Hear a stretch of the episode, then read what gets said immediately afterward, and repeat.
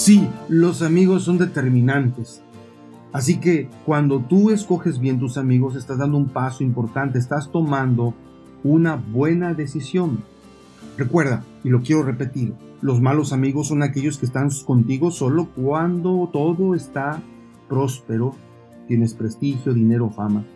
Estos amigos, que dicen ser tus amigos, te apoyan cuando les, les concedes todos tus caprichos o compartes sus vicios, sus secretos. Sin embargo, cuando llega la tragedia o cuando enfrentas un problema, te dejan completamente solo. Ya no están contigo. Recuerda que los auténticos amigos no nacen instantáneamente. La genuina amistad es una planta que crece con lentitud y tiene que aguantar las sacudidas de la adversidad antes de merecer su nombre, solía decir George Washington. Así que piensa bien a quién vas a escoger, por compañero y amigo íntimo, porque puede ser que allí esté tu peor enemigo y seguro influirá para tu bien o para tu desgracia. Y finalmente llegamos a una, una importantísima pregunta. Ya analizamos tres. ¿Sí? Una de ellas fue, ¿cuál es la profesión de tu vida? ¿Con quién te vas a casar? ¿Qué tipos de amigos vas a elegir? Pero hay una cuarta decisión que para mí es fundamental. Y de una vez quiero aclarártelo, porque quiero ser sincero contigo. Puede ser que en la vida te equivoques, a pesar de todos los consejos y orientaciones que buscaste y te dimos. Pero una cosa puedes estar seguro, si te llegas a equivocar, ojalá no te equivoques en esta decisión que te voy a decir. Y yo lo quiero hacer en forma de pregunta. ¿Harás de Dios una prioridad importante en tu existencia? ¿Harás de Dios una prioridad importante en tu existencia? Es decir, si tú te equivocas, a pesar de todos los consejos, fracasas en algunas decisiones importantes, pero si en algún momento entregas tu vida a Dios, Él puede darte las fuerzas para sobreponerte a toda prueba y desgracia que tú enfrentes, aún de tus peores fracasos. Darle un espacio a Dios a través de Cristo Jesús no es un asunto de dogmas o de reglas o de una religión que se impone. Tiene que ver con una relación de amistad permanente con aquel que te dio la vida. Dios es tu amigo fiel y te ha mostrado tanto amor que ha dado a su Hijo unigénito, Jesucristo, para que todo aquel que en Él crea no se pierda, mas tenga vida eterna. Y es Jesús el que estará ahí delante de ti, ayudándote en todo momento a través de su Espíritu Santo.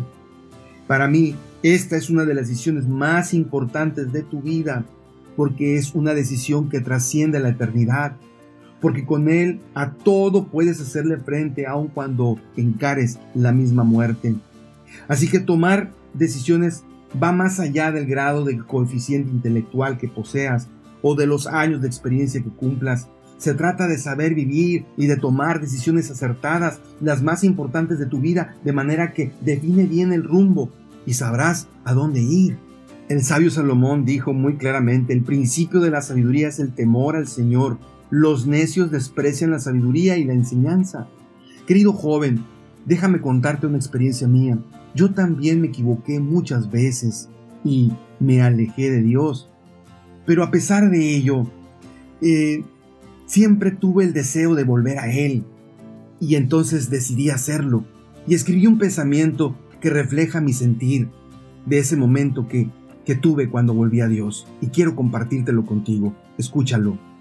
A veces puedes tener la sensación de que nadie siente aprecio por ti, de que la vida es efímera, de que tienes una profunda soledad, una soledad que te asfixia y que tus pensamientos y tus emociones negativas y tu mente empiezan a escuchar voces extrañas que te dicen, eres fea, no vales nada, todo lo que haces siempre está mal, a nadie le importas, estás muy gordo, nunca harás nada bien en la vida.